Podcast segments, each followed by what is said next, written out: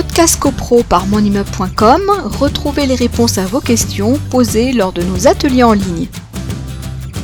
Le diagnostic euh, avant travaux, il est, il est valable aussi bien dans les parties privatives que dans les parties communes?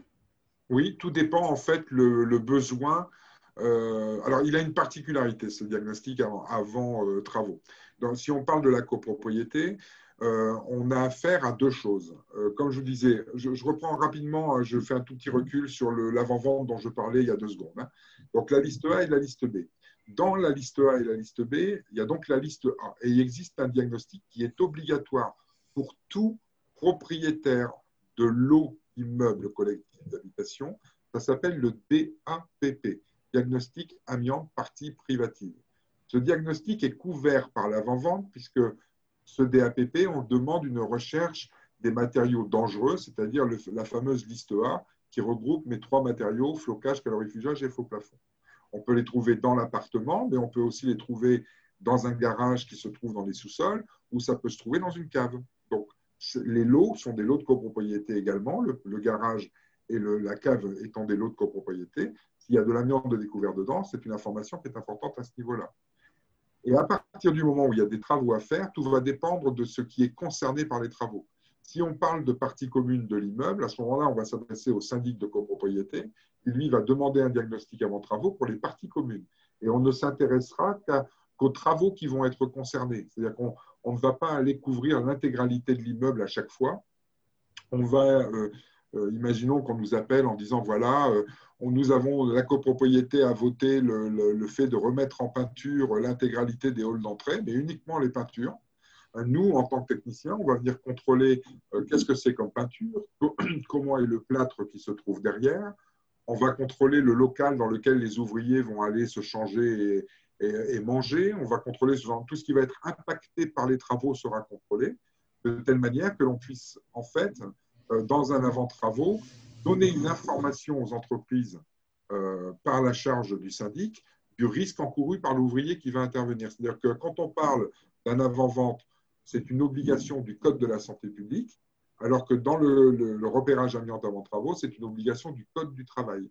C'est-à-dire que là, c'est le syndic ou le propriétaire qui fait faire des travaux chez lui, qui doit donner l'information à l'artisan ou à l'entreprise qui va travailler d'un risque éventuel d'être en contact avec de l'amiante. Voilà, ça c'est la, différence est là. Donc c'est un peu, euh, euh l'amiante, c'est quelque chose de très étendu. Hein. Tout le monde s'intéresse énormément à ça. Euh, et donc d'ailleurs, il y a des choses qui sont en train de se mettre en place avec l'avant-travaux. Euh, pour ceux qui sont un peu familiarisés avec le DTA, vous savez qu'un DTA en fait est un dossier dans lequel on va conserver l'historique de la recherche et de l'élimination de l'amiante dans un bâtiment dans ses parties communes. Et donc, on est en train de mettre en place, toute société confondue, hein, là je parle au niveau euh, euh, national, euh, d'essayer de mettre en place quelque chose qui va ressembler au DTA, mais qui sera spécifique aux particuliers. Parce qu'on s'est rendu compte que si un particulier veut faire des travaux, si jamais on n'a pas cette historique-là, à chaque fois qu'il voudra faire quelque chose, l'entreprise ou le diagnostiqueur qui va arriver va lui refaire la totale à chaque fois. Donc, on va faire 10 fois des analyses, 10 fois des échantillons, 50 fois des ceci et des cela, pour avoir une information qui existait déjà il y a cinq ans.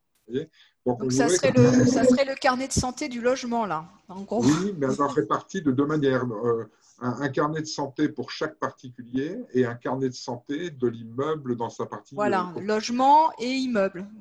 Voilà, c'est ça.